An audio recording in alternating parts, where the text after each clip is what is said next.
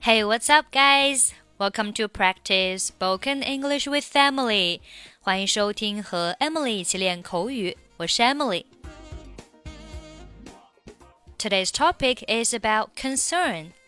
Now let's learn some sentences. 有什么问题吗？What's the problem? 什么事让你困扰？What's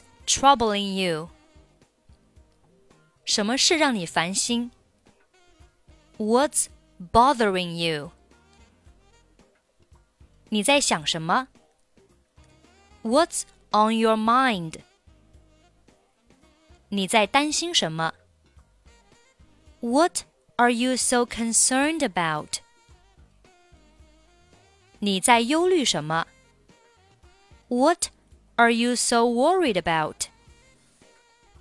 为什么板着一张脸？Why the long face? 你板着脸干什么？What's with the long face? 一切都还好吗？Is everything okay? Is everything alright? 看起来你正为什么事感到烦心。It looks like something's bothering you. 看起来你正为什么事感到困扰。It looks like something's troubling you. 出什么事了？What's going on? 你怎么了？What's up with you? 我真的很关心这种事。I'm really concerned about it. 我真的非常担心这种事。I'm really worried about it. 我该怎么办？What could I have done with it? 我一整夜都没合眼。 I couldn't sleep a wink. 我有些事情要跟你谈谈。I've got something that I need to talk to you about. Okay, let's listen to today's conversation. Hello, Mrs. Summers. This is Mrs. Lee. John hasn't come home yet, and I'm getting a little concerned. What time did he leave there? About an hour ago, but I wouldn't worry too much. You know how boys are. Yeah, I know. But it usually only takes him 30 minutes to walk home. Maybe he stopped off at a friend's house. Yeah, maybe you are right. Oh, wait. I think I hear the door opening now. Okay, let's take a look at the conversation. Hello, Mrs. Summers. 萨默斯夫人，您好。This is Mrs. Lee. 我是李太太。注意，我们在打电话的时候，当你向对方介绍我是谁，我们用 this is, this is，不用 I am。下面，John hasn't come home yet。 John 到现在还没有回家。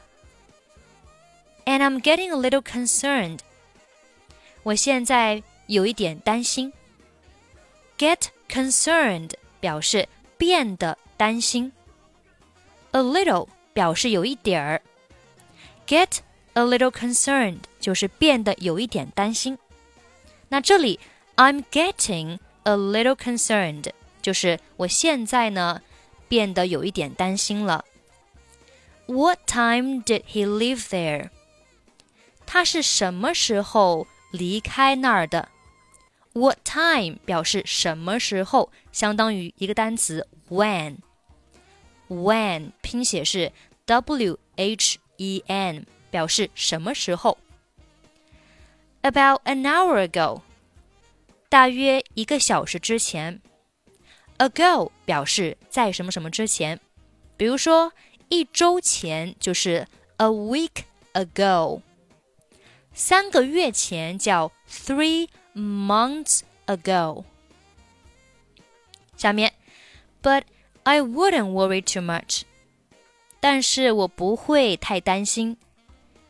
You know how boys are。你知道男孩子吗？Yeah, I know. 是啊，我知道。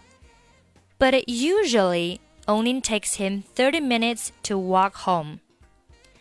但是通常情况下呢，他只需要三十分钟就能步行回家了。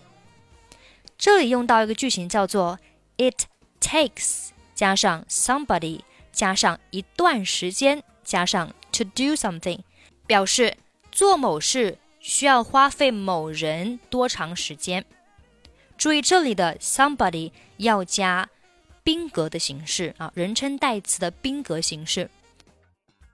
下面我已经把会出现的所有人称代词的宾格已经写下来了啊。It takes her, him, us, me, you, them，加上一段时间，加上啊 to do something。就是做某事花了女的她、男的他、我们、我、你、他们多长时间做某事？比如说这里啊，这个例句是 It takes her，或者是 him，或者是 us，或者 me，或者 you，或者 them two weeks to finish the work。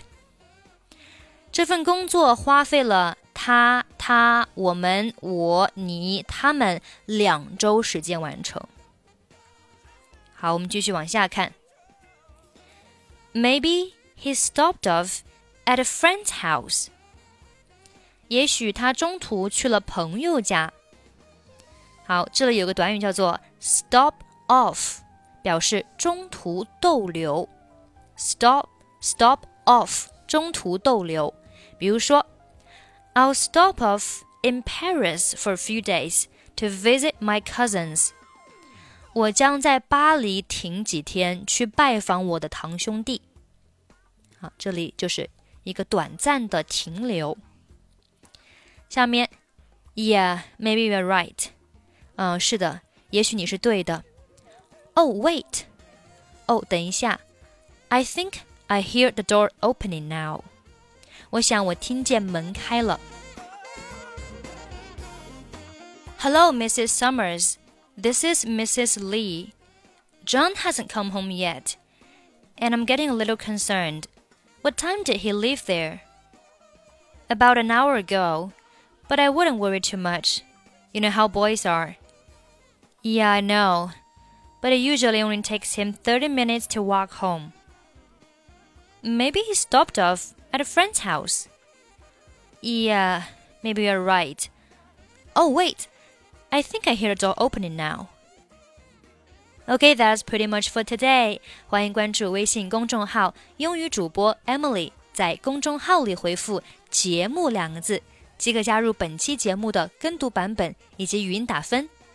I'm Emily. I'll see you next time. Bye bye.